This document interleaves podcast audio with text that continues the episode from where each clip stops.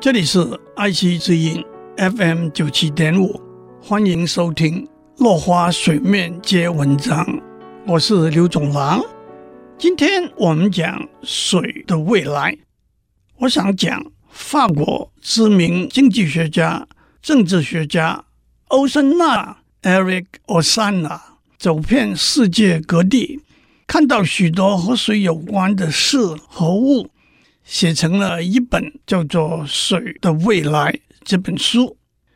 欧森纳的旅程的第一站是澳洲，他访问了澳洲两个矿区，一个是在澳洲南部阿德雷德市北边五百六十公里的一个矿区，那里有全世界最大的铀矿、第四大的铜矿、第五大的金矿。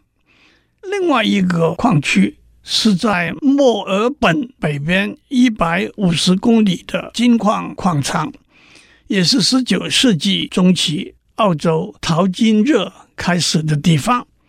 我们通常不会注意到采矿其实需要消耗大量的水，矿石的挖取、压碎、分类、清洗，每个步骤通通需要水。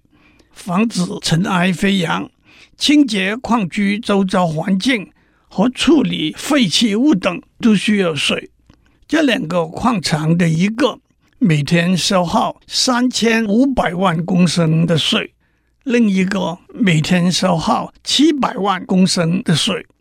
为了对这些数字有点观念，让我们看全世界各国每人每日的用水量。最高的是美国和加拿大，高达四百多公升；挪威大约三百公升；澳洲和台湾大约两百五十公升；德国大约两百公升；英国大约一百五十公升；孟加拉大约五十公升；尼日大约三十公升；海地大约十五公升。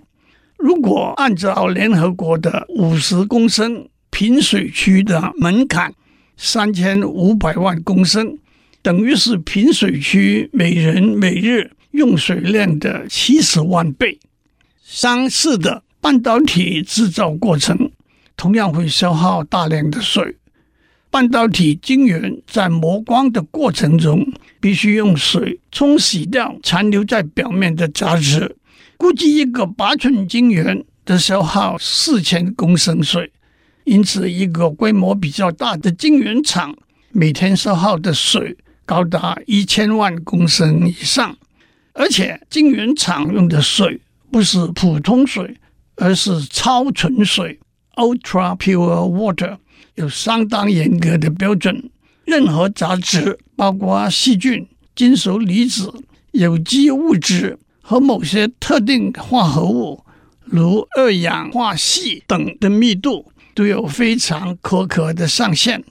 打个比方，由二十座奥运规格游泳池相加起来的水里，只允许一滴杂质。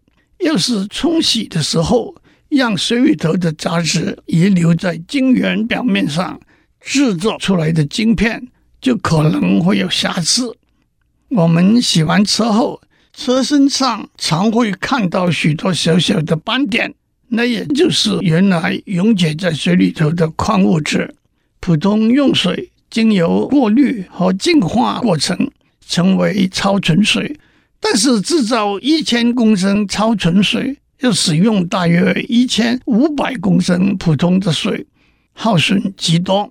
因此，半导体制造厂都非常用心的。收集雨水和空调系统里凝结的水，把废水重新净化，并且把无法达到净化标准的污水用在别的用途，例如冲洗厕所、灌溉花木等等。对于污水的排放也非常谨慎。今天先讲到这里，下一次我们讲地球暖化。